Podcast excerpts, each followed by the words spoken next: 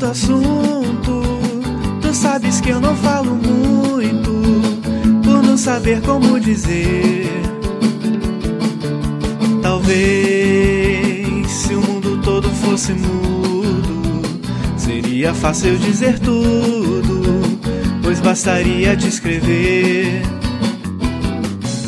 Menina, eu te adjuro, me desculpa, pois lá no fundo é minha culpa, essa fatal inibição.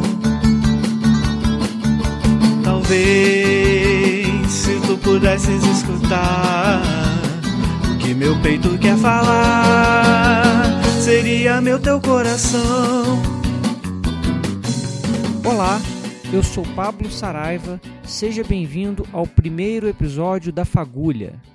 A Fagulha é um podcast onde eu e os convidados conversamos sobre suas paixões, sua arte, sua música, sobre tecnologia. O convidado de hoje é o meu amigo Rafael Borges, que é músico, matemático, desenhista, jogador de xadrez. Vamos conversar hoje sobre sua música. É, você, você, quer contar um pouquinho da, da, sua história? Quando você começou a se interessar por, por música? Qual foi o primeiro instrumento que você, que você teve contato? Como é que foi isso? Foi quando eu estava no último ano de jardim de infância. É, a professora do, do, do CA pediu para as crianças desenharem no, no murinho da escola qualquer coisa que viesse a telha, né? Então, uhum geralmente as meninas assim desenhavam florzinha, né? É, sol, os meninos desenhavam tipo super-homem, uhum. lutinha, coisas desse tipo, e eu, e eu comecei a desenhar um cemitério, cara, um, umas tumbas de cemitério, porque nessa época eu tava, eu tava, eu tava fascinado com essa ideia de cemitério. É, Diz minha mãe que talvez seja por causa do, da morte de Tancredo Neves, que foi naquele ano. Aham. Uhum. E aí eu acho que fiquei meio curioso, né? Como é que é o cemitério? Como é que são as coisas lá? Eu queria ir no cemitério para ver. Então eu tava com essa ideia fixa. É, aí eu, eu, desenhei isso no muro. Só que gerou uma preocupação assim no, no, nos professores e na, nos meus pais, porque a, a, professora chamou minha mãe, a professora é também minha tia, de verdade. É, é irmã do meu pai, faleceu uhum. recentemente, tia, tia Isabel. É, mas ela chamou meus pais e falou: Olha, o Rafael desenhou um cemitério ali, isso não é bom sinal, sei lá. Esse menino tem problema. Já estava mostrando ali um pouquinho do seu gosto pelo rock, né? Pode ser, né? Aí. Aí falaram, ó, não, mas falando sério, ela falou, ó, é, é, isso pode ser indício de algum problema, aí tinha psicólogo também, a psicóloga orientou a me colocar para fazer atividades. Tem que preencher uhum. a mente dele. Aí nessa época eles me colocaram. Isso lá em Bom Jesus, Tavapuana, uma cidadezinha do, do, do, interior do estado do Rio de Janeiro. Uhum. Que tem Desde aquela época tem uns 35 mil habitantes, não cresce naquilo não. Beijo pessoal de Bom Jesus está me ouvindo. Aí. É, é, então me colocou para fazer lá mesmo. É, karatê, tinha coral, tinha violão. É aí que tá. Eu, eu, eu comecei a, a, tocar violão nessa época. E inglês também. É, a tarde toda eu tinha coisa pra fazer. Entendi. Aí acaba, acaba que pra fechar essa história do cemitério, eles me levaram ao cemitério em Itaperuna e perdi curiosidade com isso. mas de qualquer forma. depois disso perdi curiosidade, mas de qualquer forma, eu comecei a tocar violão e participar do coral, né? Também então alguma noção musical aí por causa disso. Entendi. É... Isso você tinha quantos anos? Eu tinha seis ou sete anos. Entendi. É... Eu queria, na verdade, já era tocar piano naquela época. Eu nem tinha interesse assim, em tocar violão, guitarra, nada disso. Entendi. É... Aí o que, aconte... o que aconteceu? Eu, eu aprendia aprendi a tocar os primeiros acordes naquela época. Mas depois de um ano, dois anos, parou, né? Porque aí eles viram que. Era realmente uma coisa passageira e aí não, seguiu adiante, né? Não, não, toquei mais violão. Quer dizer, eu tocava em casa, mas não tinha tanto interesse assim também. Entendi. Mas o, o, o que aconteceu foi que nessa época também eu conheci um, um amigo meu, meu amigo mais antigo que ainda é meu amigo, que é o, que é o Daniel Gil, né? Uhum. Ele, ele também morava lá em Bom Jesus. E ele, ele se interessou por rock desde pequeno. Ele, desde 6, 7 anos já ouvia rock. Ele gostava muito do, do Guns N' Roses uhum. e do Legião Urbana. Ouvia Titãs também, ouvia várias coisas. Era a década de 80, né? O, o, o rock brasileiro tinha bastante produção, era popular e tinha várias bandas boas. E, sim, sim. É, não só brasileiro, mas internacional também. Como eu falei, ele era muito fã de Guns. E não era só ele. Na, na, na minha sala, na primeira e segunda série, tinham vários meninos que gostavam muito de rock. Certo. Não sei se é uma coisa particular de Bom Jesus, mas. Não, acho, acho que, que até hoje Bom Jesus época, é né? assim, é. muita gente gosta de rock. Assim, desde na, minha, na minha turminha também era, era. Nessa época tinha muito. A gente gostava muito de Guns N' Roses, depois do Nirvana. E o rock uhum. nacional também nos anos 80, né? É, mu muitas bandas, né? Pois é. Aí ele tentava me convencer a, a, a, ouvir rock. Eu lembro que ele gravou uma fita e tinha Guns N' Roses, mas eu não. Sei lá, não, não rolou uma conexão, sabe? Uma empatia. Uma ligação, assim, com, com Guns N' Roses na época. Entendi. E Legião Urbana, ele gravou. Uma, o que cabia na fita. Ele gravou Faroeste Caboclo e umas poucas músicas lá. Eu, mas, eu mas, mas, mas uma só, né? Chato. Faroeste Caboclo Oi? de um lado da fita e do outro lado outras músicas, né? Outras músicas, exatamente. e eu achava Faroeste Caboclo muito chato, muito arrastado. Eu não entendi. Eu não estava preparado para aquilo. Você tá vendo? Eu era muito criança. Uhum. Não estava preparado para aquilo. Eu... Aí e ele também ouvi, gravou numa fita Titãs a música chamada é, Dissertação do Papa sobre o crime seguido de Odilma. Eu acho que esse é o nome. Uhum. Eu não conheço. É uma música muito experimental, assim. Ela, ela é, não é uma música, ela é um, um pessoal tocando guitarra ao fundo e o Branco Melo, se não me engano, é recitando o texto que é que é do, do como é que é o nome? Marquês de Sade, do Marquês de Sade. Uhum. É, por cima, né? Mas eu também não me identifiquei com aquilo. Não rolou identificação. então no, no, eu não estava preparado para o rock naquela época.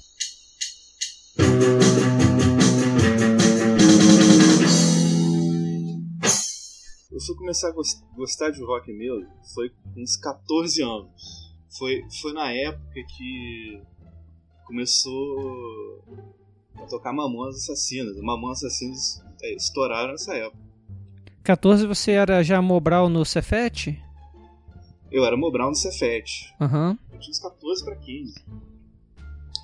Eu, pouco antes disso, Daniel, já t... eu, eu tava em Campos, ele não, mas a, a gente continua tendo amizade. Ele, ele também me botou pra ouvir o primeiro disco do Raimundo, que também não rolou uma identificação. Mas depois, nessa época do, do Mamonas, o, o, os Raimundos lançaram o segundo disco, que é o Lavô Tá Novo. Sim. Aí eu vi, caraca, que maneiro, que coisa maneira. Porque o, o primeiro disco, que é o Raimundo, uhum. é um disco é mais pesado, é mais cru, é menos produzido.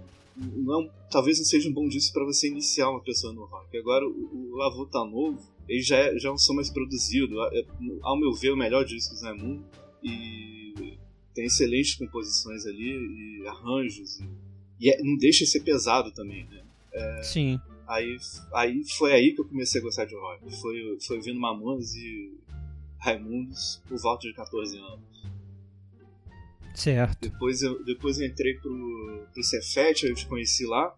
A gente trocava referências, mas você dava referências, na verdade. É, foi aí que eu comecei a gostar de Nirvana. é, de Aerosmith. E aí foi, né? Aí depois não, mas disso... eu, eu, eu, também peguei bastante referência com você. O Raimundos, por exemplo, eu não ouvia muito. Você me apresentou mais. Ah, então. teve, a gente teve, teve uma troca. E a gente também estava numa época que a gente estava experimentando um pouquinho ali também no violão, né? Isso. E aí, e aí nessa época que eu. Exatamente, que eu ressuscitei o famigerado violão. Uhum. Que era o mesmo violão que eu tocava quando eu tinha 6, 7 anos. Era um violão pequeno, de Janine. Uhum. Hoje em dia, não sei se ele existe, eu acho que ele quebrou.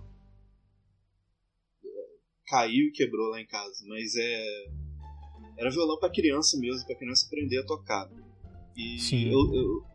aí nessa época a gente trazia o violão pro Cefete e o meu violão só tinha três cordas.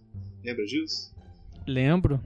A gente Então. tinha o, o seu violão com três cordas, o violão do, do Grêmio, que era impossível ser afinado, você afinava ali as- o comecinho ali, o final não, não ficava, e o meu que era duro, impossível praticamente fazer uma pestana naquele violão desgraçado, era um sofrimento. Eu lembro, eu lembro que teve um dia que você teve a ideia de colocar é, é, corda de guitarra no seu violão. Lembra disso? Nossa senhora. O violão era pra nylon. Pra quem não sabe, gente, se colocar uma corda de aço no violão de nylon já é ruim, já estraga o violão. A de guitarra, então, é mais fina ainda. Nossa E, senhora. e nunca afinava, né, também. E a gente não encontrava corda de aço pra colocar no violão. E aí acabei colocando de guitarra mesmo. Ai. Aí Hoje, o- hoje em dia não, hoje eu tenho um violão com corda de aço que foi feito pra isso e um de nylon, tudo certinho. Mas o- esse de nylon eram as mesmas cordas que eu tinha desde 6, 7 anos. Eu não tinha trocado corda. É, porque ele ficou lá em casa. No passar do tempo, é, as cordas foram arrebentando. Ou sozinhas, ou teve uma vez que o Daniel foi querer afinar, aí ele estourou o misão, tentando afinar. eu acho que eu lembro disso, cara. Estourou o Aí- misão, e que- o que, é- que é uma tarefa quase impossível, mas pela idade das cordas dá pra entender, né? é, com certeza. Exatamente. Aí o, o- só sobraram as três mais agudas. Aí eu bolei um jeito de tocar, fazer acorde daquelas três. Ah, sim, porque nessa época, antes disso tudo, é, houve a tentativa de formar uma banda, né, cara? A gente se conheceu e vamos Uhum. formar uma banda. Um dia a gente se reuniu e aí, não sei se vai lembrar, tinha, um, tinha o Matheus também junto. Eu acho que o Rod V também tava, tinha mais gente. Tinha, e tinha, e tinha já a, a Mailine e a Késia, que também andavam junto com a gente, também gostavam, É. né? E aí, eu não sei quem deu a ideia de dar o nome de Água em Pó pra banda. Não, e, e tinha o Leonardo também. Tinha o Leonardo Guff. Isso. E, o- Grande e, Leonardo. e o Garnier também andava junto com a gente também. Era, era uma, também. era uma galera, era uma galera, né, que o único que tinha mais conhecimento e talento musical ali era o Rod V, né? É, com certeza. O resto. O Rod V já tinha tocado em, em banda de axé, né? Talento, talento que eu quero dizer é, só, é tocava- habilidade com o instrumento, né? Não. Isso. Uhum. Não, mas ele não tocava só bateria, ele tocava Piano. piano, teclado, violão, Sim. baixo, tocava tudo. Uhum. E tinha, tinha o resto queria tocar uma ter uma banda só de zoeira, mas a maioria da galera não, não saiu da ideia, né? Então é, Isso. quem, deu, quem deu sequência na ideia fomos eu você e o Rod V. E aí você chamou também Daniel Oliveira é, e o, o Dan pra tocar baixo. O Dan ia ficar de aprender, porque o, Dan tocava violino e o Daniel Oliveira tocava viola na, na orquestra. né? Exato. É. Então, O- é, Os dois eles já tinham também conhecimento, muita, de, de- muita teoria musical, né? Sabiam tocar o instrumento deles da orquestra, não sabiam ainda os- de to- tocar os instrumentos de rock que a gente queria usar, né? Mas isso. era, era um, um passo para eles ali. Eu acho que o Oliveira também já, já tocava violão, né? Tocava um pouquinho, né? Ele hoje ele é monstruoso, né? Hoje o cara Você vê o cara tocando baixo guitarra, o cara é monstruoso. Mas na época ele estava é. junto com a gente ali aprendendo um pouquinho, tocava um pouquinho melhor que a gente, mas não era isso tudo que ele é hoje, né?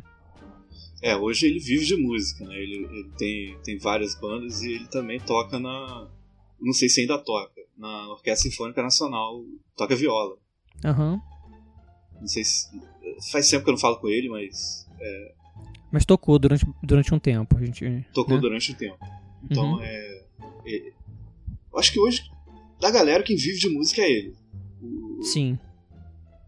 É, o resto, eu acho que ainda mantém o interesse, mas não vive disso. Exatamente. Aí a gente formou essa banda chamada Gwen Pó. Eu não sei quem deu o nome dessa banda. Eu sei que não fui eu. Eu lembro Sabe que antes foi? era o apito do jarro d'água. Teve o um negócio desse, lembra? Que a gente foi. A gente tava na casa do Leonardo e tinha uma garrafa de água na casa dele. Que quando a gente uhum. acabava de beber, ela, ela dava um assovio, sei lá, tava entrando ar de volta nela e ela, uhum. ela assoviava. Então era o apito do jarro d'água. E disso daí surgiu algo em pó. Também não lembro exatamente quem, quem deu esse nome. É, ninguém sabe. É um nome que surgiu misteriosamente. O, o, o, acho que no começo a gente tinha três ideias para nome, que era o apito do jarro d'água, acabou a batata e. Sim. E. água em pó. Era isso. Uhum. Aí ficou água em pó. Well, I take a notebook and walk away. The note that I took makes you say. Ba ba ba ba. Will I have to try again? Ba ba ba ba. For you to understand. I think I know you better. I think I heard you more before I write you the letter. I think I know what I've been looking for. Ba ba ba ba. Will I have to try again? Ba ba ba ba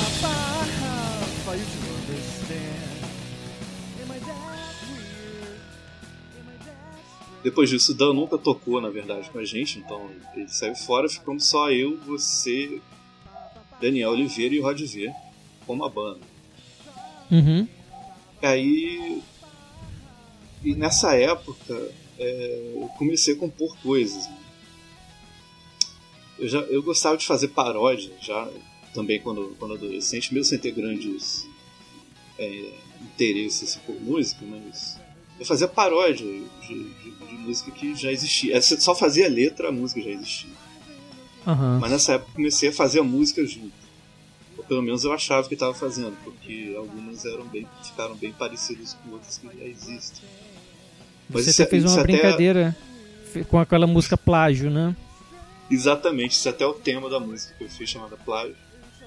Porque se, se você for parar para pensar, o número de músicas que tem até 3 minutos, 3 minutos e meio, é um número grande. A combinação de notas é, que você pode fazer é muito grande, mas é finito.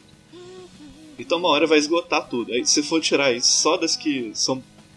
É, só as que ficam bonitas, que são audíveis, né, que não são simplesmente você pegar notas aleatórias e jogar. As combinações é que, que são, ar, que são harmônicas, então, né? É. Então, uma hora vai, vai, vai esgotar o número de, de músicas que existem.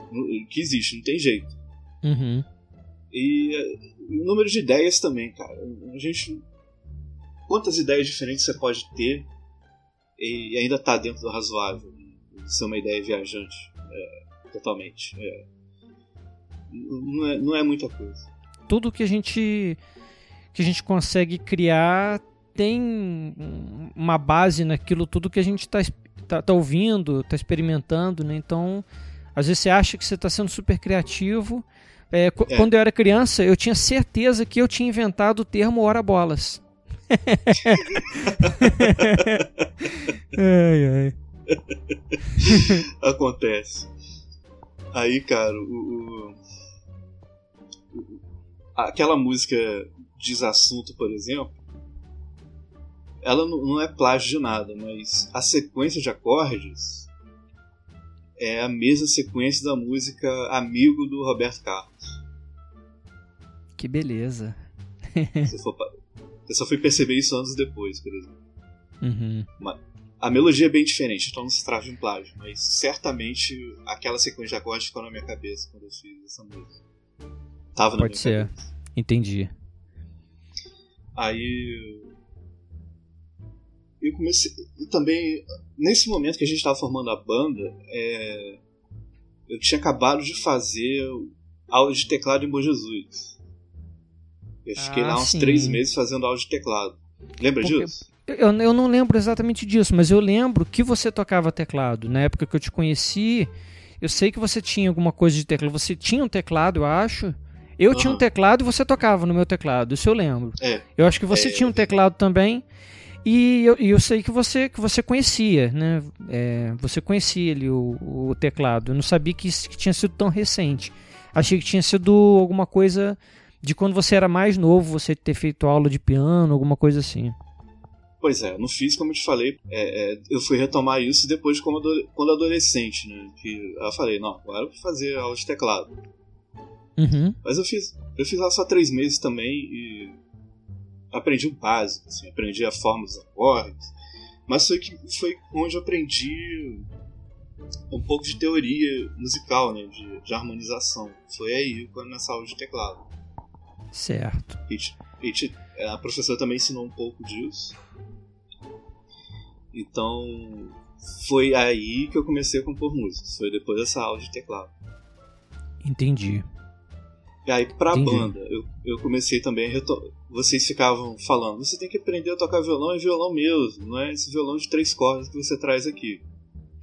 e aí eu, eu fui reaprendendo e reaprendi a tocar Uhum. violão. Sim.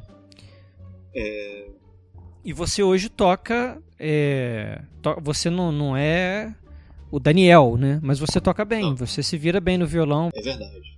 Já naquela época eu tinha começado a aprender alguns acordes de bossa nova, por, por influência também do Daniel Gil e do Ivan Lee, Sim. e ainda estava aprendendo, até hoje eu estou aprendendo, eu não sou muito bom nisso, mas. É, é, sou mais ou menos né, do violão. É, dá para me virar, mas. E também essa questão de, de harmonização, eu nessa época, eu come, as músicas que eu comecei a fazer, que foram. A primeira música que eu fiz foi Volta Pra Mim, Certo. que é, Um dos clássicos Que da Água em fo- Pó. clássico da Água em Pó. Essa é uma música brega de propósito, e- porque foi numa época que ia ter uma festa do, do brega na nossa turma, Sim. festa do cafona. Eu lembro dessa festa. E aí, então, aí vencedor do concurso ia ganhar uma fita com músicas bregas. E eu fiquei de gravar.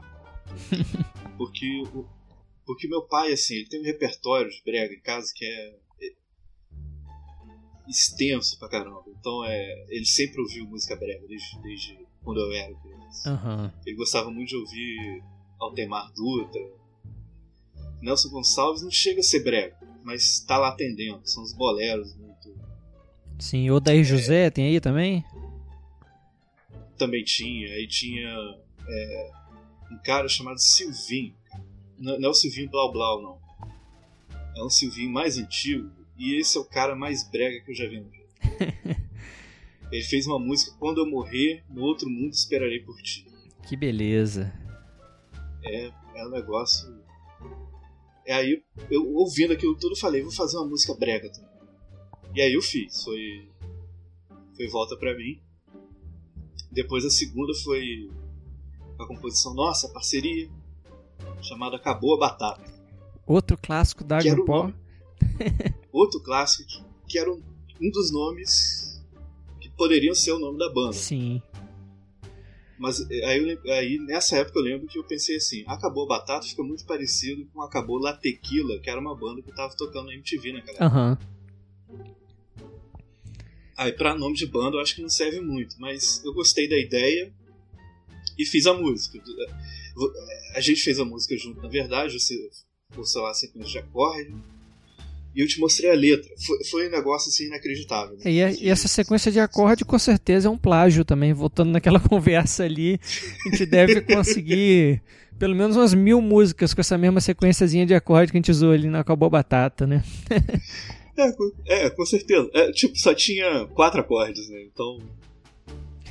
certamente tem alguma música que usa aquilo como sequência de acorde. Mas.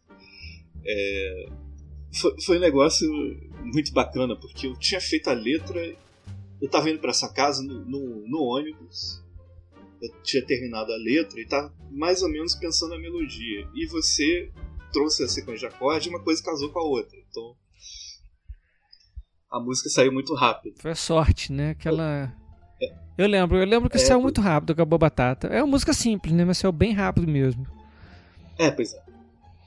E também a letra é muito, muito boba, né? Porque, como eu falei, eu gostava muito de Mamonas, então eu, como todo mundo naquela época que, que gostava, ficou órfão com, com a morte deles e não veio outra banda, e não tinha como vir outra banda é, que fizesse música boba que substituísse Mamona. Uhum. Porque ainda que viesse, você sempre ia pensar, porra, eles estão imitando Mamona. Exato. Então, veio mesmo. Não, vieram vários assim, fazendo músicas mais crachadas, mas nenhuma tomou o lugar do Mamon, que o Mamonas teve. É uma coisa que eu acho mas... que é normal, né? É, as uhum. primeiras criações assim de sejam musicais ou seja sei lá um dos os primeiros programas que um cara escreve ou os primeiros desenhos que uma pessoa faz é, eles são mais simples né e se a gente pegar ah. acabou a batata e for comparar com, com as suas últimas músicas mais recentes, sei lá, Espelho em Pedaços, né? Que é, é muito, muito mais complexa, né? Muito mais interessante. Ah, é. Depois eu, eu compus a Meu Filho Virou Enérgica, clássica absoluta. Exato. Essa, é essa, essa é a mais clássica da Água em Pó, né? Essa estourou nacionalmente, só que não. Estourou na internet que na época era pequena, não tinha redes sociais, né? A música espalhava, Isso. sei lá, pelo Mirk, né? Pelo, pelo IRC. Mas muita gente Isso. ouviu, espalhou, comentou, às vezes, ah, é, é de vocês essa música, né? Teve alguns casos assim, né? De amigos do seu irmão que já tinham ouvido a música e depois descobriram que, que era do amigo do Fernandinho, que era o irmão do Fernandinho que tinha feito, né? Isso. Essa música é. Quem tá ouvindo talvez não tenha pego internet naquela época, mas você tinha que discar para um número para você poder se conectar à internet. A internet era muito, muito mais lenta do. Era lenha naquela época. é, praticamente. E, e, não tinha YouTube, não tinha, não tinha MySpace, não tinha é, esse serviço de streaming de áudio que tem hoje, Spotify, nada disso. Então, é, era uma coisa muito precária e a gente não tinha noção também de como gravar músicas. É, não tinha equipamento para isso, então a gente gravou Meu Filho Virou Nerd na sua casa.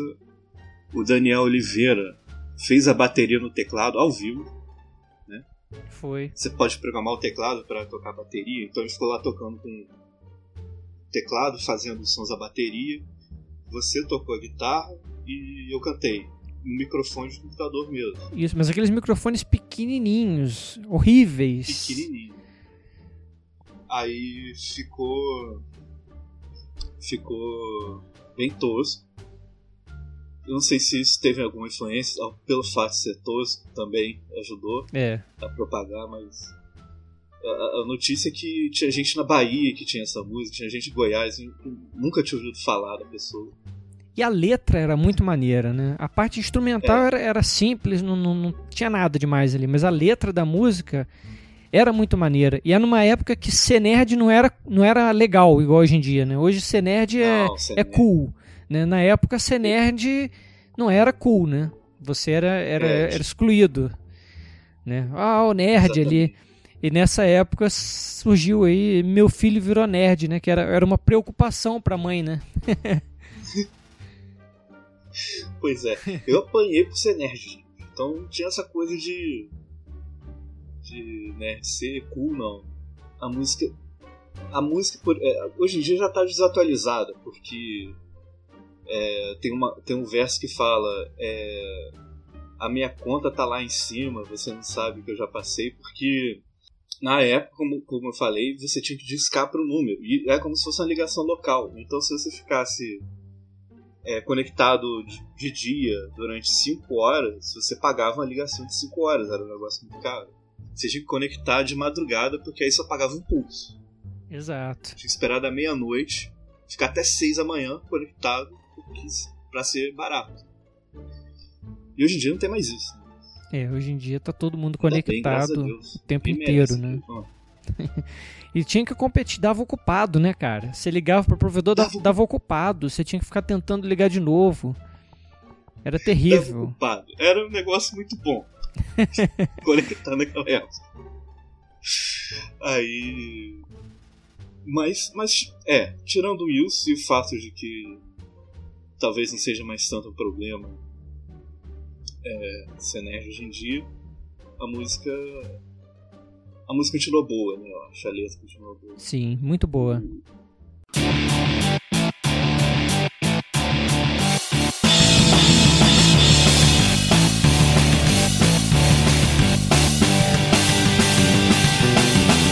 Meu amigo, o que é que eu faço? O meu filho é um fracasso. Ele não sai mais do quarto só quer saber de computador. Ele não quer fazer nada, nunca dorme de madrugada. Seus olhos sempre vermelhos vivem colados no monitor. Eu já cansei de repetir: desencana, sai daí. Vê se arranja uma namorada. Você precisa se divertir. O meu filho virou um nerd, viciado na internet. Ele era tão bonzinho, meu Deus do céu, onde que eu errei? E ele fica o dia inteiro desperdiçando o meu dinheiro. A minha conta tá lá em cima, você não sabe que eu já passei. Eu já cansei de repetir, desencana, sai daí. Vê se arranja uma namorada, você precisa se divertir. O pessoal costuma me perguntar: essa, essa letra é autobiográfica? Sim, um pouco. É, é, principalmente aquela parte do ver se arranja uma namorada. É, meu pai falava isso pra mim. É, uhum. Acabou que depois, pouco tempo depois eu arrumei, mas o. o, o naquela época eu não tinha namorada ainda, então é, é uma preocupação pro pai, né? Esse menino só fica no computador, não quer saber de nada. Mas não, estava referindo só a mim, na verdade. Tinha duas pessoas também inspiraram a letra. Foi um vizinho meu que era um cara normal é, e de repente virou nerd. E o outro era o, o, o próprio Dan, que também, também inspirou a, essa letra.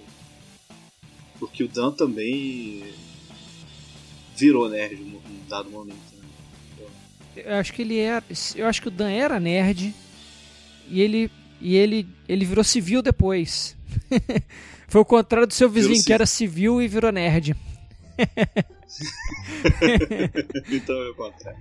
Mas eu lembro que ele também foi, foi inspiração para ele. Sim, ele era bem, bem nerd, gostava de quadrinhos. Ele é, na verdade, ainda. Gosta de RPG, é. né? Quadrinho, videogame, né? É isso aí. Never Go Full Nerd. Aí. Então, essas, essas primeiras músicas, elas eram. Tinha, tinha essa. A intenção de, de fazer rir como os Mamonas faziam.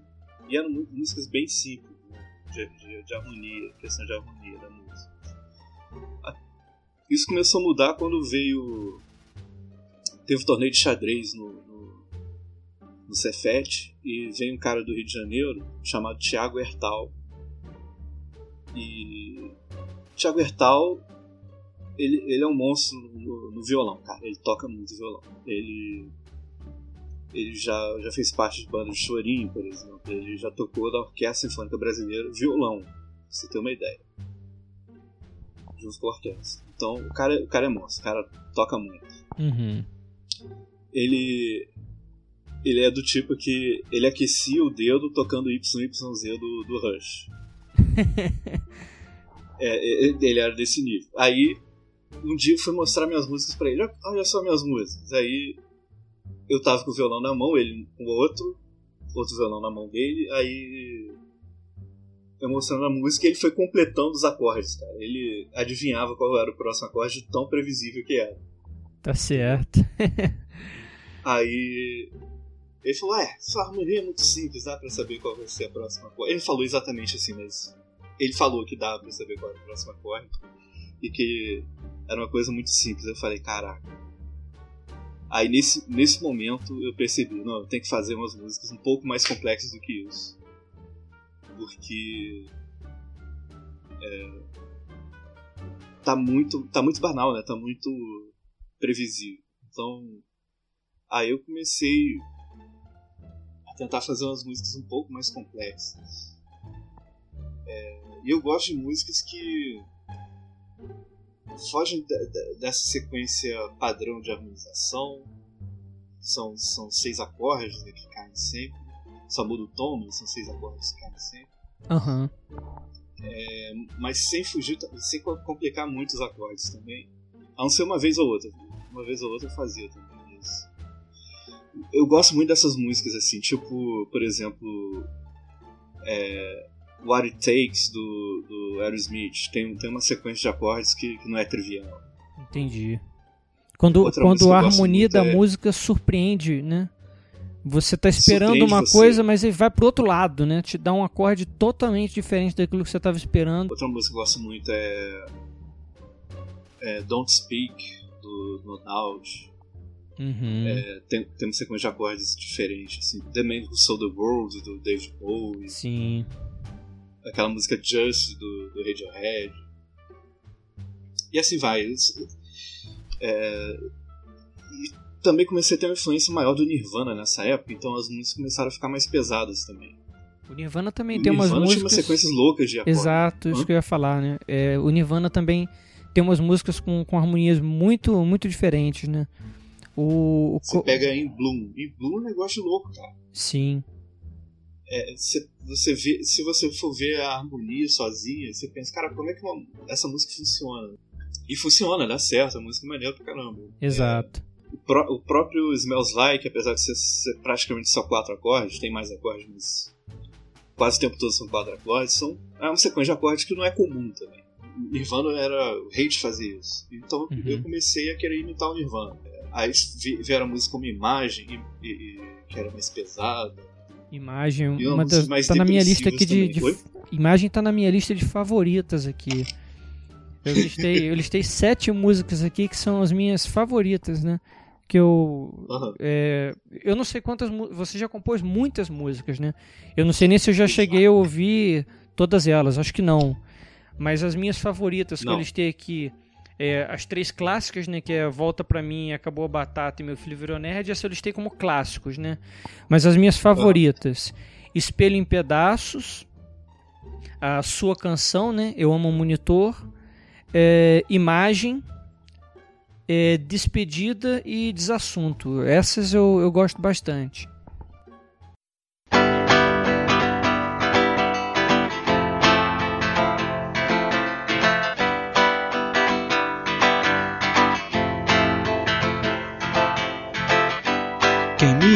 Dera escutar a canção que você faz todo dia de manhã, quando arruma pra sair e vai cantando sem parar, até depois do sol cair.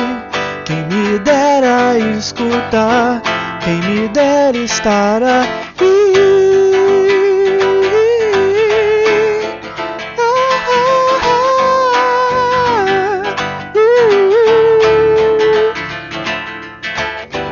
Quem me dera escutar a canção que você faz já de noite em seu afã.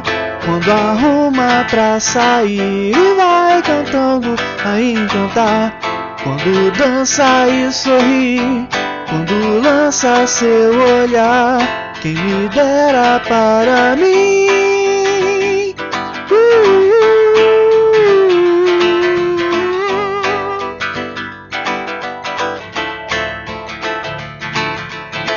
Eu amo o monitor, eu amo o monitor, eu amo a imagem de saída de um computador. Eu amo o monitor, eu amo o monitor, eu amo a tela colorida, ela é o meu amor. Eu amo um programa de bate-papo, eu amo um texto, eu amo um teclado, eu amo uma foto digital, eu amo um personagem virtual, uma correspondência eletrônica, eu amo uma mensagem telefônica, um vídeo em baixa resolução, uma voz distorcida na caixa de som. Eu amo zeros e uns codificados, eu amo elétrons encapado, eu amo uma transmissão de dados percorrendo uma multidão de cabos informando pequenos pontos de cor. Eu amo o monitor, eu amo o monitor, eu amo o monitor, eu amo a imagem de saída de Tem- tem- computador. eu copiei várias eu amo coisas, mas monitor, a maioria eu amo gravei. monitor, eu amo A maioria também só ficou na ideia. tipo, de não chegar nem a completar ou fazer é, mais que dois versos. Então é. Mas eu eu devo ter composto al- algo entre 20 e 40, dependendo do, que você define como música. Entendi. É bom, mais ou menos umas 20 completas e 40 se for contar essas que ainda estão em andamento ou alguma coisa que ficou pelo meio do caminho, né? É isso aí, é isso aí. E de uns tempos pra cá, eu, eu, eu não compus mais, porque 2010 pra cá aconteceu uma coisa na minha vida chamada doutorado. Sei. Já ouvi falar. E agora? pois é. Aí. Mas até 2000. Até 2006, principalmente, eu ainda compunha muito. Depois foi, foi ficando mais rarefeito. É. Mas. É, é, não, até 2008. né? Depois eu parei um pouco de compor. É, pretendo voltar ainda, mas o que eu gostaria mesmo nesse momento é gravar as músicas que eu já compus, porque a maioria delas está muito mal gravada. Gravar num estúdio, né? Porque hoje muitas estão. Quase todas estão gravadas em casa, usando ou MIDI ou algum instrumento que você capturou da melhor forma que você pôde, né? Mas você, com- você começou a fazer isso. A gente gravou Baba Baby, não foi? Foi. naquele estúdio lá no Rio. Não sei se você chegou a concluir a gravação, se gravou ma- outras. Como é que tá esse andamento de, de, de estúdio? Tá parado? Eu não cheguei, não cheguei a concluir Uhum. por, por questão de tempo mesmo. Agora, agora eu tô com um pouquinho mais de tempo, vou ver se eu, se eu gravo. Esse programa aqui de repente serve de estímulo pra isso. Beleza, tomara. Quem- Se- se- É, quem sabe, quem sabe não volta outra vez mostrando gravação nova, mas Beleza. Tomara que, tomara que isso aconteça. Eu- agora tem um pouco mais de tempo, tem, tem que planejar pra isso. Legal. Mas eu tenho muita vontade de gravar mais músicas. A pergunta que eu vou te fazer aqui parece aquele negócio né, de qual filho você prefere, né? É, é, eu não sei se é complicado responder, mas é, tem, tem um- uma música favorita? Quais? Uma listinha de músicas que você gosta mais? Bom, vamos lá. Eu, é, eu acho que meu filho Juronerd eu gosto muito. Eu gosto muito de é, da canção do plágio. Porque é, a, a, a letra fala sobre é, essa coisa de a gente não conseguir é, não fazer um plágio, mesmo que por mais que você insista, toda a ideia acaba sendo um pouco é, derivado de outra ideia. Então, é, e a, a música acompanha isso, porque a música de propósito é, tem os momentos que são meio plágio de outras músicas. Então, é, Tem essa várias, né? Tem uns riffzinhos, né? No meio, no final. Né? E a própria Isso. sequência de acordes dela é, é muito clássica. le- Lembra um, um capital inicial, alguma coisa assim, né? Exatamente, lembra, lembra a música urbana e dependendo da versão da letra, é, ele fala: esses dias eu fiz uma canção bacana, só depois é que eu fui ver que eu fiz uma, um plágio do, da música urbana, uma coisa desse tipo, fiz a letra. Aham. Tem uma música também que eu nunca gravei, chama All Star. Ela é sobre o. Sabe o All Star, o calçado? É isso mesmo. Uhum. Tem, tem, uma, É. tem uma música, acho que é do Nando Reis, não é? Tem uma que é do Nando Reis, Uhum. que foi gravada também pela, pela Eller. Sim. Os dois gravaram. É, Mas também menciona o All Star. É... Estranho seria o quê?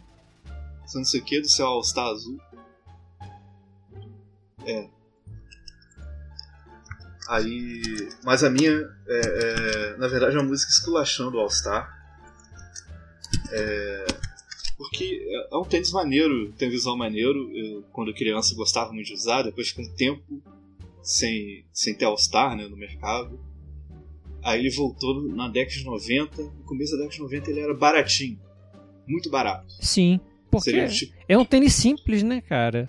É, é um tênis simples. É, ele, ele custava o equivalente hoje a uns 60 reais, 80 reais. Não, acho que, Mas que voltou isso, não, bem, bem menos, cara. Acho que era menos ainda que isso.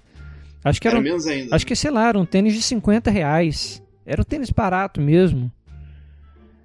Era um tênis muito barato. E aí depois voltou a modinha e o preço obviamente subiu. Isso. Aí ele fala: estranho gostar tanto do seu All-Star azul. É, o- é o que ele Isso. É o que ele fala na Aham. letra, mas a mais a minha é esculachando. Porque apesar de ser um tênis maneiro de visual, ele machuca o pé, né, cara? Foi um- pelo menos o meu. É, é, a sola dele é muito, sei lá, fina. Aí eu fiquei um tempão usando um- uma parada no pé, tipo um gel no calcanhar, porque meu calcanhar começou a doer pra caramba usando esse tênis. Entendi. Aí, por exemplo, os primeiros versos dizem o seguinte: É foda, mas pra entrar na moda, eu descolei um All-Star. Eu calço, mas não sei por que faço. Eu não tenho resposta, porque o, o, o All-Star é, é pronunciado All-Star, então acaba rimando um pouquinho com a resposta. Entendi. Roqueiro tem que usar o dia inteiro, mas é só pra se mostrar. Calçado feio, sujo, apertado e tem gente que gosta. Então é. Eu, eu gosto dessa letra também. Uhum. É. Legal. Faz, faz sempre. Faz o azimo com All-Star e não é um negócio muito simples. Uhum. Porque é, é uma coisa também que eu vi outro dia no, no, no programa do Joe e é verdade. Foi um cara de uma banda começou a falar, falar de composições e tal. Como que as pessoas também acabam usando as mesmas rimas. Então, pega min rima com assim, rima com fim. É, eu mesmo é, abusei desse tipo de coisa. É, é, rima de verbo é fácil de rimar, rima de não é fácil de rimar. Então, às vezes é maneiro você pegar e dar uma de Chico Buarque e querer fazer umas rimas meio Sim. bem não triviais assim.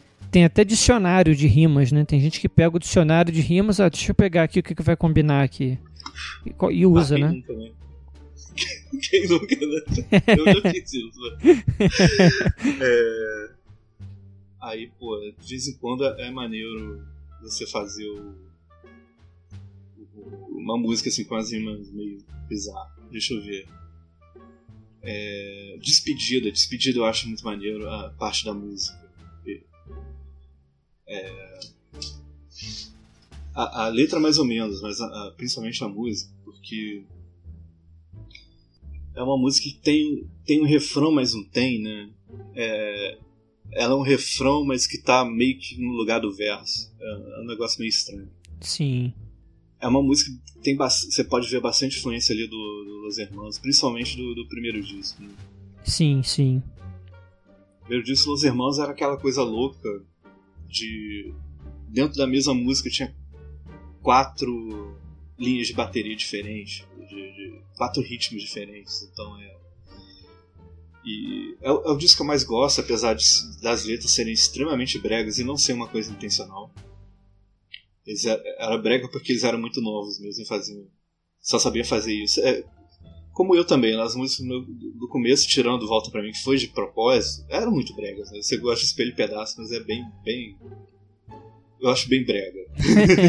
a letra. Mas eu, o Espelho Pedaços, eu gosto muito da, Ah. da melodia dela.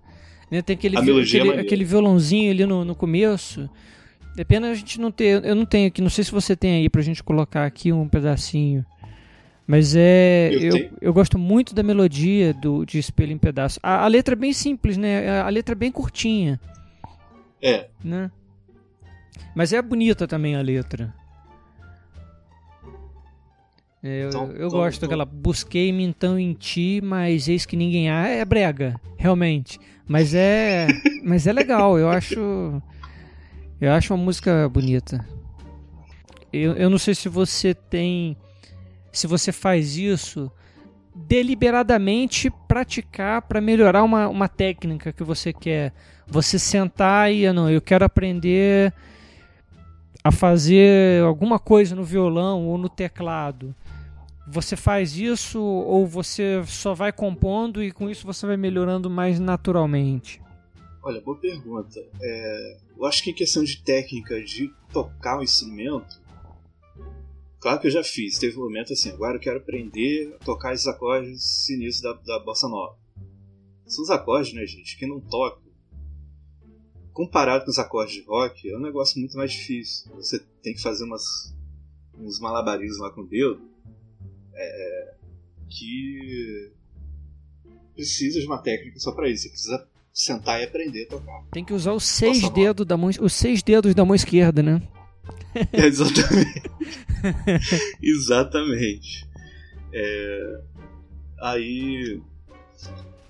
é, então teve esses momentos. Ou então, quando eu comecei a, a aprender a tocar baixo, é, você tem que ter uma flexibilidade maior com os dedos. Mas, tirando isso, eu nunca fui muito de aprender técnicas de instrumento.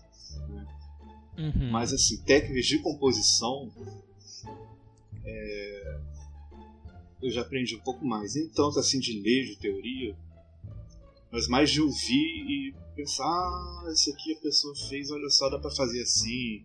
Entendi. E começar a experimentar com aquilo. de ouvir, pegar por exemplo os exemplos dos outros compositores para ir entendendo e daí você extraindo o seu conhecimento, né? Exatamente.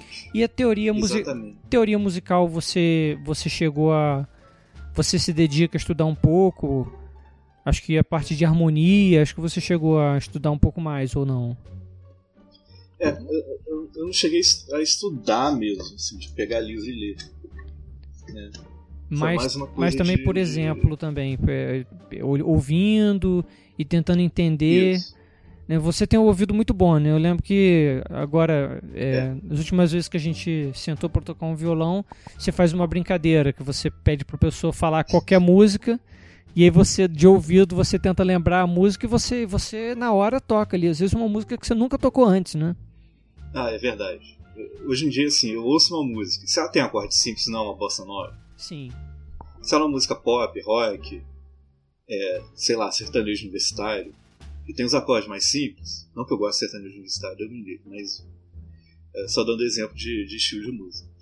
É, se, se eu ouvir a música, eu, já, já ouço sabendo qual acorde está sendo tocado no momento. Você já ouve entendendo o que está acontecendo ali por trás, né?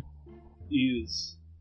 Porque eu, eu- eu já sei, é, é, toda música, toda música não, mas a maioria absoluta das músicas ela segue um- uma fórmula de, de acordes. São seis acordes que aparecem, pode aparecer um, mais um ou mais outro, mas que é, que é o próprio tom, que é seria o equivalente ao, ao- ao- se se é um tom menor, você pega o acorde maior correspondente. Então, sei lá, menor, você pega o dó, por exemplo. Então, esse vai ser esse tom maior, a quarta e a quinta, depois vai ser a sexta menor e a, a segunda e a terça menores também. São, é basicamente, se você está no, no menor, menor harmônica, muda um pouco.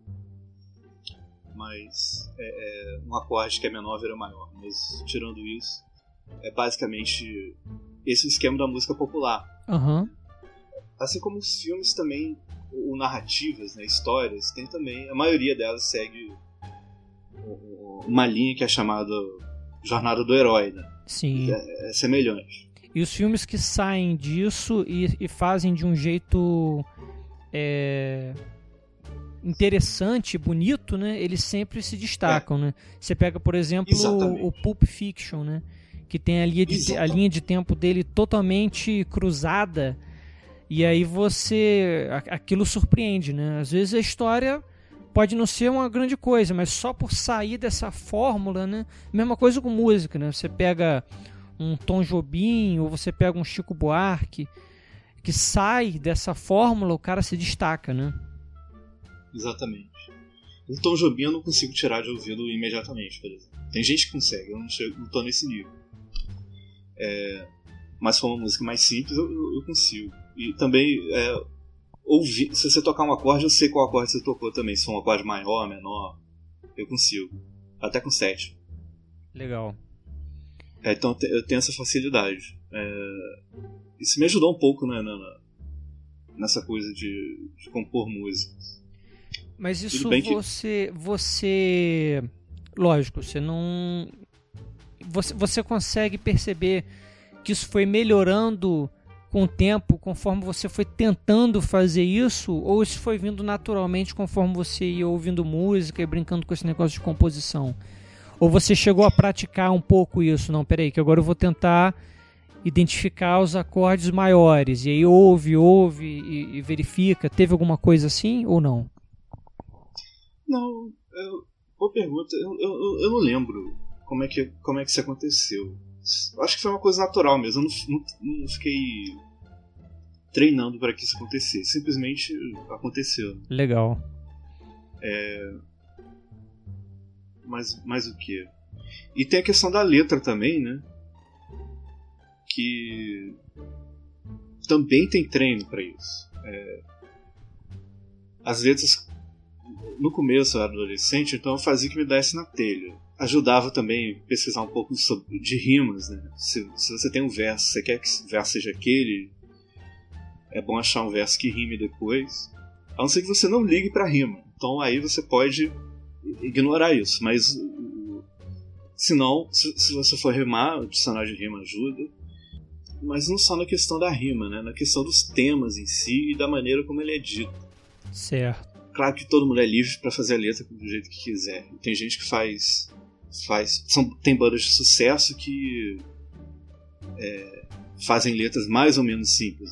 É, fazem, tem letras de todo estilo. Tem letras que são diretas, tem letras que são totalmente subjetivas. Então cada um tem um estilo mesmo. O próprio estilo musical dita um pouco isso, né? É, mas o Sim. estilo musical, ele meio que. Se for uma banda é, que segue aquele modelo, tem um certo estilo de, de, de letra ali também, né? né? Não é, é só a melodia. Você... O, o, a, a, melodia e, e, o estilo de letra também estão bem ligados. Se você for pegar, por exemplo, o funk, né? Você tem uma temática, você tem um tipo de, de, de letra que é bem direto, que fala é, sobre determinados temas né, específicos. Né? Você, você vê quando, quando um, um, cara do funk sai um pouco daquele, daquele estilo, ele se destaca também, como o Claudinho Bochecha, né? É verdade. O funk é, é. Claro que a maioria acaba seguindo um tema em comum que às vezes tem, tem, tem sacanagem e tal. É, atualmente está muito assim, os funks são muito sacanagem. Sim. Mas o funk até, até que, é um, que é um estilo musical que te dá, mais, te dá bastante liberdade de fazer qualquer tipo de letra. Tem funk gospel, tudo bem, tudo tem gospel, mas é. tem mais do que a média. Tem até gospel gospel, eu ouvi dizer. É verdade, tem até gospel gospel. Hoje em dia tem de tudo. Mas é, o funk te dá um pouco mais de liberdade. Eles mesmos têm orgulho de dizer: funk você pode fazer qualquer coisa. Aí eles acabam fazendo é, sacanagem, mas fazer o quê? Já o sertanejo universitário ou um pagode, por exemplo, você não vai fazer uma música cabeça nesse ritmo, né? nesses ritmos. Eles têm mais, mais umas temáticas envolvidas. Se for fazer sertanejo universitário, você tem que falar do, tem da ser, mulher que tá muito louca. Tem que ser machista, tá basicamente. Doidas. Resumindo, tem que ser machista pra cacete, aí você faz um sertanejo universitário. pois é, e aí o, e o pagode é aquela coisa romântica, ou então é uma coisa também da, da malandragem. Né? São, são temas que estão ali envolvidos. O rock já te dá também mais liberdade. O rock também te permite você falar basicamente sobre, sobre o que você quiser. O rock é um, é um, é um ritmo muito amplo. Né? Sim. Nesse, nesse sentido de temas. Como tem vários sub-estilos de rock também, cada um, te, cada um tem mais um, certo tipo de tema atrelado. Mas. É uma das coisas que eu gosto no rock é isso. Aham. Uhum. É, ele, ele te, é uma música que tem, tem uma palheta de emoções que é muito ampla. Verdade. É, você pode passar basicamente qualquer emoção você quiser numa música de rock. Me diz uma coisa, durante o seu processo de composição, é, você usa o que? Você, você faz. Você usa o teclado, você usa o violão, e depois, é, quando você já tem mais ou menos a melodia e a letra, é, quais são as ferramentas que você usa para fazer essas versões demo da música que já são mais completas, com MIDI e tudo mais? Dá uma resumida para a tá. gente desse seu processo criativo, do começo da ideia até ter a composição completa, com baixo, bateria, teclado, tudo que você coloca. Começar pela ideia, né? Às vezes é você tá em algum lugar dentro do ônibus ou andando na rua e você tem dá aquele estalo, você tem uma ideia. E nesse momento é bom fazer o que muita gente faz, que é anotar a ideia. Guarda para trabalhar nela depois. É, muitas vezes você tem uma ideia, você trabalha nela, faz uma coisa e depois você pensa, mas essa ideia não era tão boa. Depois, depois de um tempo. Uhum. É, talvez valha a pena fazer mesmo assim, que é melhor fazer que não fazer. Mas é, é, uma coisa que a gente tem que ter em mente é que é uma coisa que eu vi o Yabu falando uma vez, que toda ideia é um problema. A gente tem, a gente, às vezes a gente pensa que uma ideia é um, é um, é um fim em si mesmo e não é, é um começo de um problema. Porque você vai ter que implementar a ideia, é um problemão. Né? É verdade. Então você tem que ver qual ideia. Eu pelo menos faço isso. Qual ideia vale a pena investir nesse momento e tal. Uma vez feita a ideia, geralmente a ideia de uma música vem junto a letra e um pouquinho da melodia. O meu processo é assim. Eu geralmente componho a letra mais ou menos com a melodia. Já, já tenho uma ideia da melodia e da letra. Então, quando você faz isso, eu acho que é a melhor coisa. As melhores músicas saem assim. Uhum. Mas às vezes também eu faço a música primeiro, depois tento encaixar uma letra. E às vezes eu faço a letra primeiro, depois tento encaixar a música. Também acontece. Entendi. Aí depois que você tem esse rascunho já de melodia e letra, como é que você desenvolve até chegar nessa versão completa da música que você grava com MIDI e tudo mais?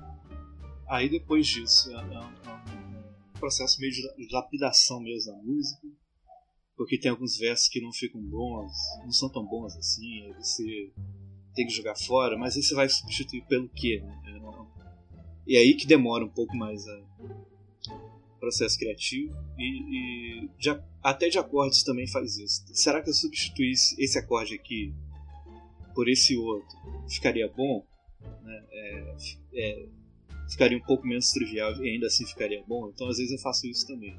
Depois disso, depois que a música tá, tá composta, tá, no, tá, na, tá no, na forma final dela, chega o momento de gravar.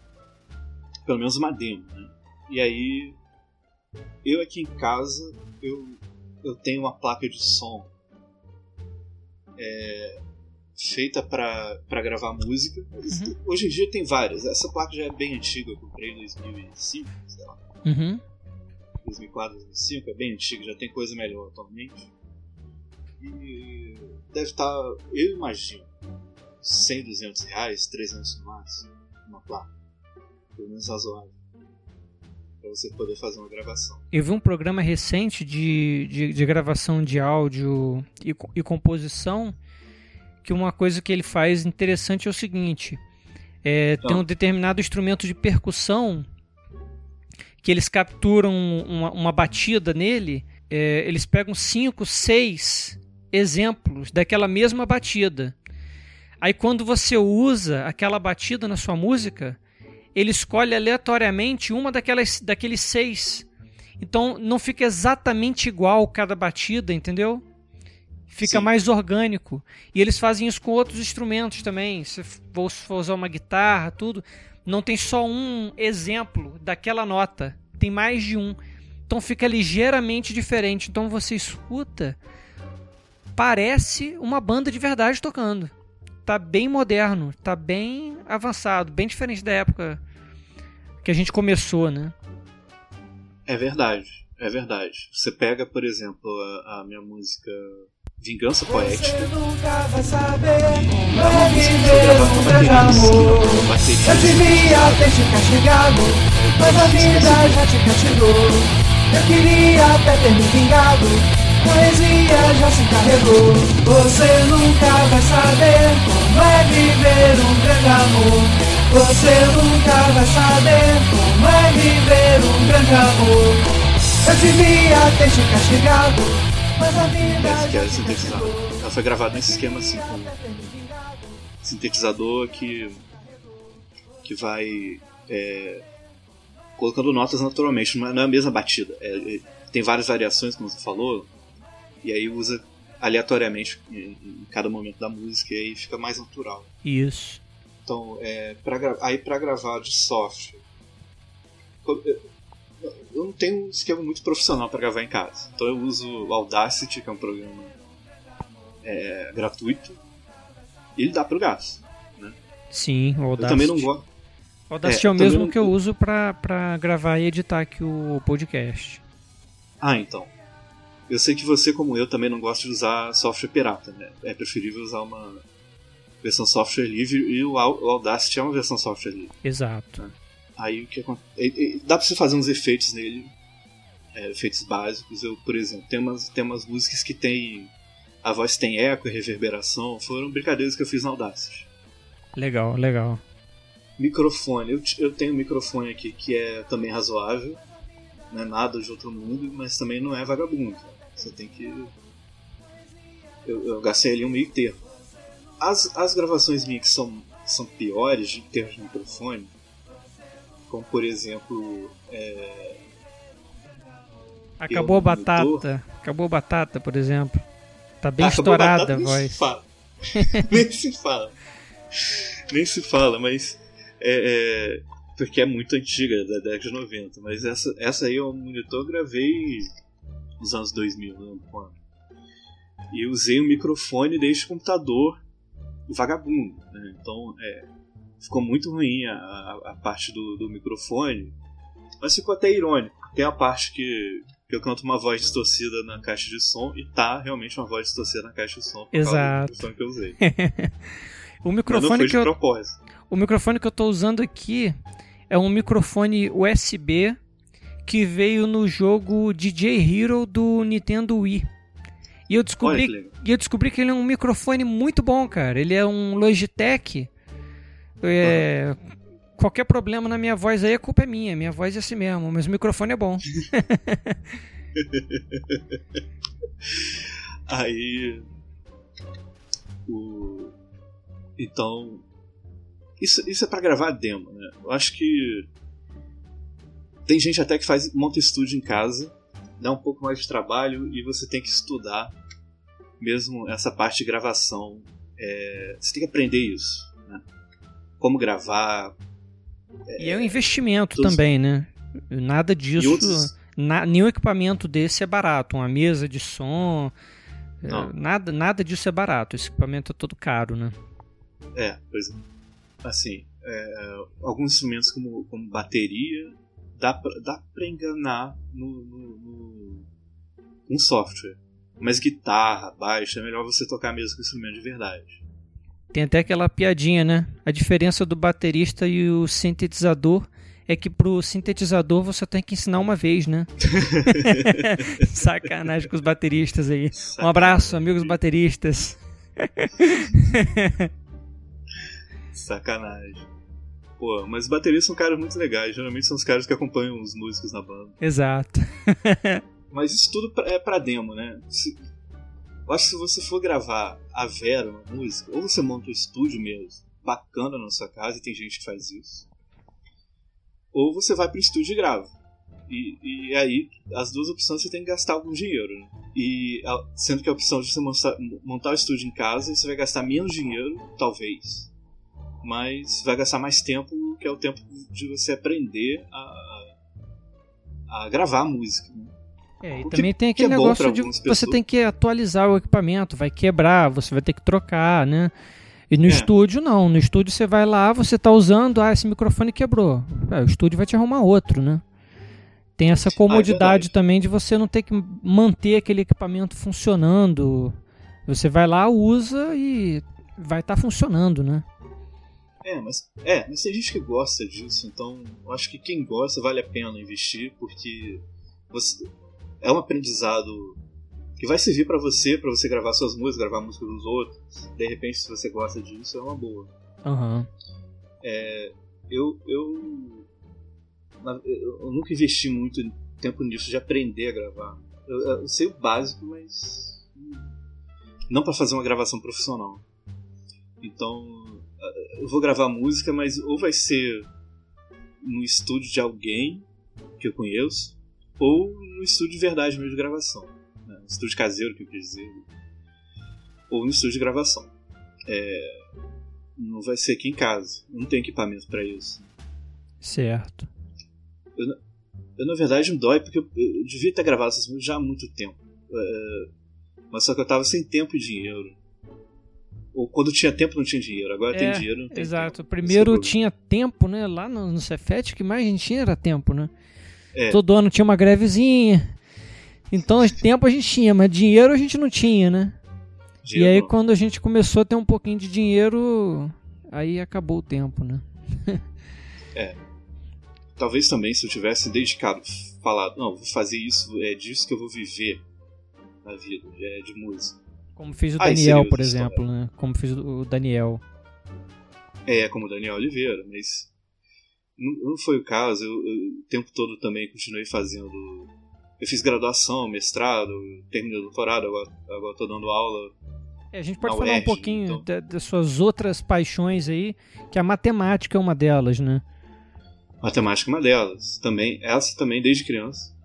Desde criança eu gostava de brincar com calculadora, fazia é, é, tentava pegar problemas matemáticos para resolver, lia coisas de séries é, à frente. Gostava muito de matemática. Então, é, aí eu segui né, né, nessa área. Estou aí dando aula de matemática agora no ERJ, que é, que é uma profissão que eu gosto bastante. E, e também dá para viver bem dela, né? De, se, se você for professor universitário, professor ensino fundamental e médio, já é mais complicado, né? Infelizmente. Sim infelizmente, é, é, é, um dos grandes problemas do nosso país, um dos maiores. É, é, é, é um problema que tem várias facetas, não é um problema que só tem uma causa, tem várias causas. Né? E eu acho que, que é um dos problemas, se não o maior problema do Brasil, é, é esse da educação fundamental e média. Verdade. Mas professor universitário ganha bem ganha, ganha bem, dá pra viver bem. É, então, foi, eu fiquei nessa, né? É, estudando para matemática, mas com essa paixão pela música e a vontade de compor sempre, sempre presente uhum. É, esse tempo todo. E, e, acabou sendo hobby, né? Eu, eu até por, por, por, por, algum tempo na minha vida eu pensei mesmo em ter uma banda, e, tocar minhas músicas aí. E acabou não rolando. Você e a Daiane chegaram a tocar em barzinho em Copacabana, não foi isso? Foi, foi. Foram poucas vezes, né? Foram assim. Duas vezes, na verdade, mas eu posso dizer isso. Eu já fui músico profissional, toquei em barzinho em Copacabana. é, e e tam... seu, sua. É, na vida acadêmica, você fez o mestrado e doutorado em matemática. Foi. Foi mestrado, na, na verdade, de matemática aplicada e doutorado em matemática, mas tudo bem, é, uhum. é tudo matemática. É, minha área é em análise numérica, que é, são, são algoritmos, algoritmos, ou seja, programas mesmo, é, que o computador usa para resolver problemas matemáticos difíceis. Certo. É, isso é análise numérica. E a parte matemática por trás dos algoritmos. Né? É justificativo matemático para as coisas que você está fazendo. A, a, parte de computador aí é o numérica, né? Análise é uma área mais Isso. genérica e o numérica quer dizer que é através do de uso do computador, assim como o cálculo numérico, né? Exatamente, exatamente. Apesar do nome, né, numérico, a pessoa pensa, ah, então fica analisando números. Não, mas não é isso. É, numérico tem esse significado. Sim. Também. Ser coisa que contas que você faz no computador ou aproxima. Mas sempre ficou, ficou essa vontade de gravar minhas músicas. Porque é o seguinte, eu acho, Pablo, não sei se você tem a mesma opinião, mas o, rock hoje em dia ele deu uma distanciada do público. Né? É, hoje, é, hoje você na, na década de 80 e 90, eu acho que você tinha na cena ali o rock e o axé, né? E o pagode, é. talvez. É, hoje o sertanejo ganhou muita força, o funk ganhou muita força, né? Então você, é, eu acho que deu uma uma dividida mais no, no público, né? E o rock perdeu, realmente. O rock perdeu bastante força. É, não tem muitas bandas novas de rock estourando. Você tem, sei lá, você tem Restart, né? Que vamos dizer uhum. um pop rockzinho. Mas eu não sinto uma, uma banda forte de rock. Ah, teve o Los Hermanos, por exemplo. Mas o Los uhum. Hermanos ele sofreu eu não sei se preconceito, não sei o que foi, mas o pessoal não, não tem, tem, tem o fã de Los Hermanos e tem o resto da galera que é anti-Los Hermanos, né? É. Eu acho que não teve uma banda forte assim como era o Legião Urbana, que todo mundo gostava na época, eu acho. É. Legião Urbana tem os antes também. Tem.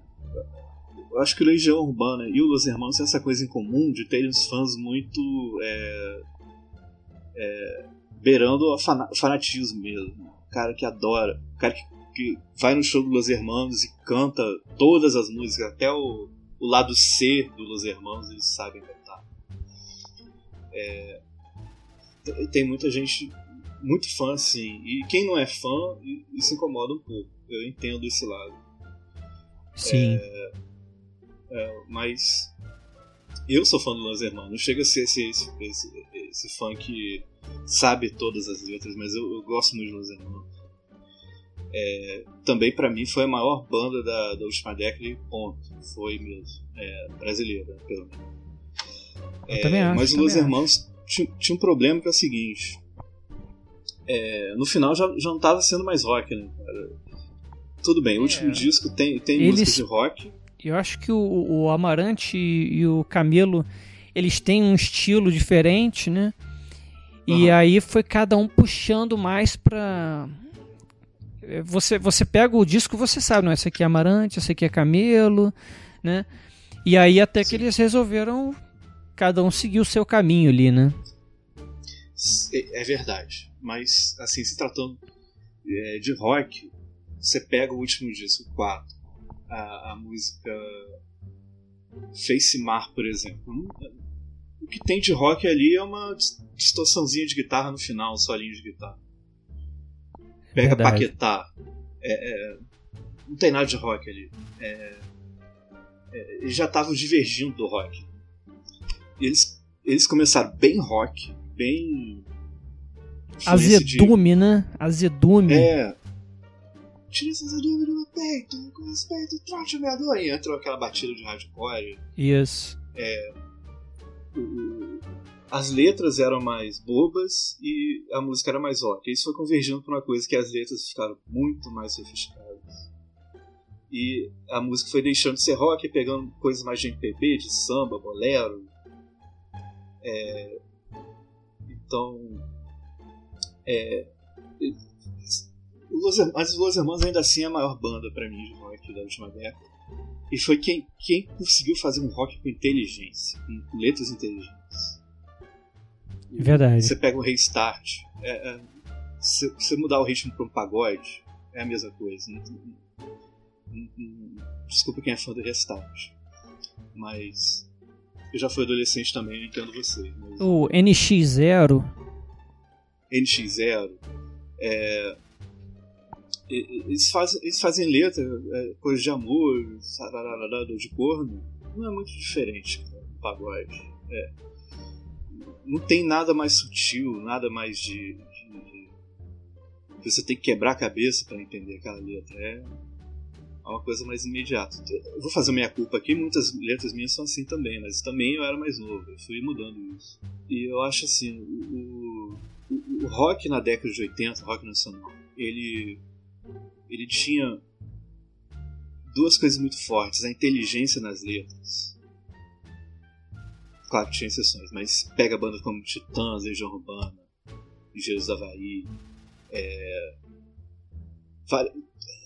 as bandas principais daquela época, Kid Abelha.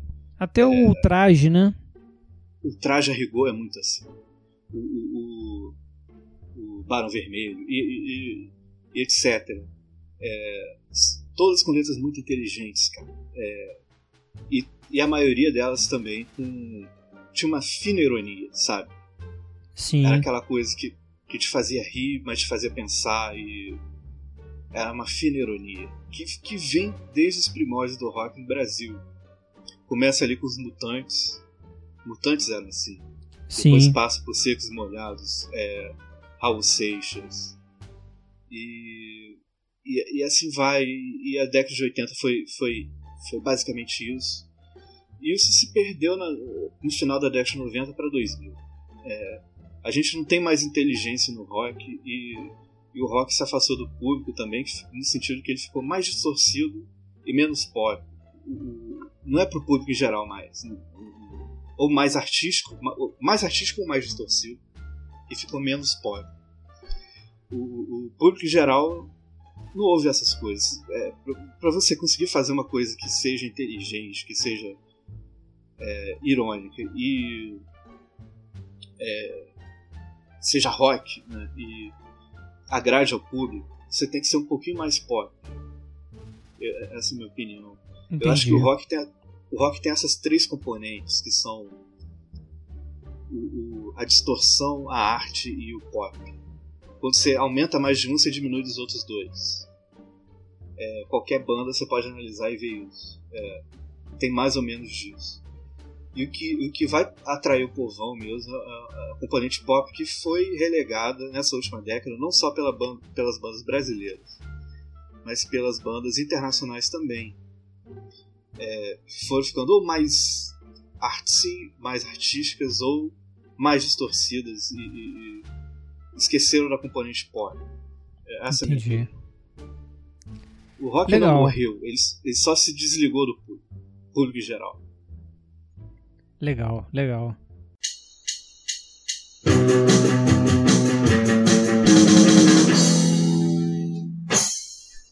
Quando eu fui no evento de anime em São Paulo, que eu conheci uns caras que estavam querendo fazer um desenho animado.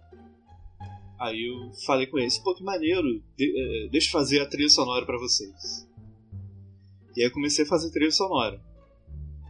É, só que o desenho não foi pra frente e a trilha sonora também não. tem música que tá inacabada ainda.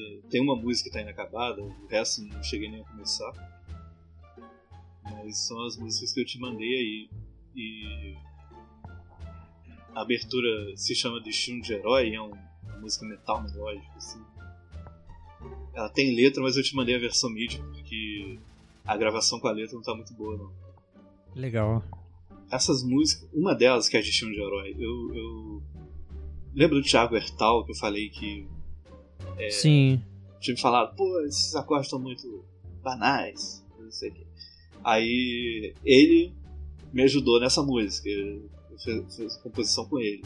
Ah, Destino de Herói não. Destino de Herói não, foi a Aventura Urbana, a primeira, a primeira parte. Legal. Então beleza, Rafael. Foi muito, muito boa a conversa. Foi bem melhor do que do que eu estava esperando assim em, em, conteúdo, em quantidade de coisa, porque eu tinha eu tinha separado aqui algumas coisas para perguntar, mas você foi muito além, você trouxe muito mais conteúdo do que do que a quantidade mais limitada de perguntas que eu tinha feito aqui. Foi muito bom mesmo. Vai ficar legal. Obrigado aí pela sua participação, cara. Ah, de nada. Se deixar, eu fico falando mesmo. eu gosto de conversar sobre música. Hã? Beleza. Então vamos marcar uma, uma outra depois aí, quando já estiver no estúdio, então. Com eu acho que certeza. vamos ver se, se sai um incentivo aqui desse episódio, então, pra gente. De repente eu vou aí a gente grava. A gente passa um fim de semana Tomara. dentro do estúdio gravando. Tomara. Então valeu, Rafael. Um abração, cara. Boa. Valeu, até mais. Tchau.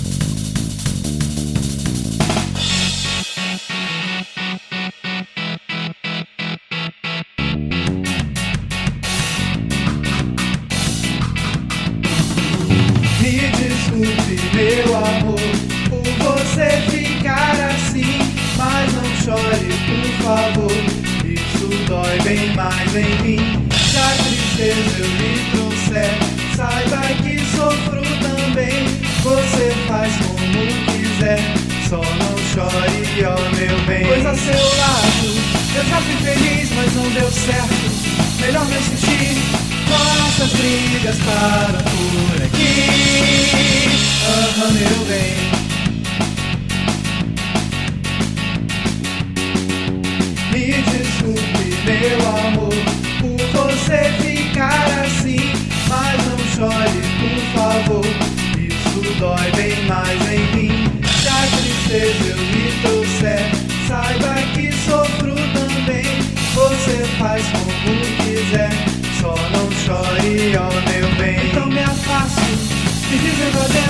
Adeus e do seu sonho.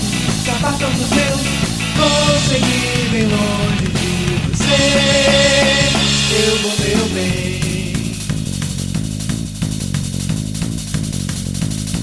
Me desculpe, meu amor, por você ficar assim. Mas não chore, por favor. Isso dói bem mais em mim. Se a tristeza eu